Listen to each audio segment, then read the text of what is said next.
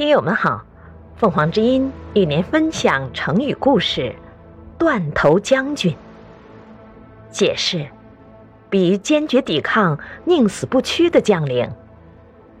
张飞到达江州后，攻破了刘璋大将八郡太守严颜的军队，并活捉了严颜。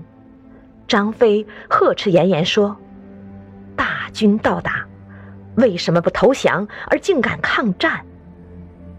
严颜回答：“你们没有正当理由侵夺我们周郡，我们周郡只有断头将军，没有投降将军。”感谢收听，欢迎订阅。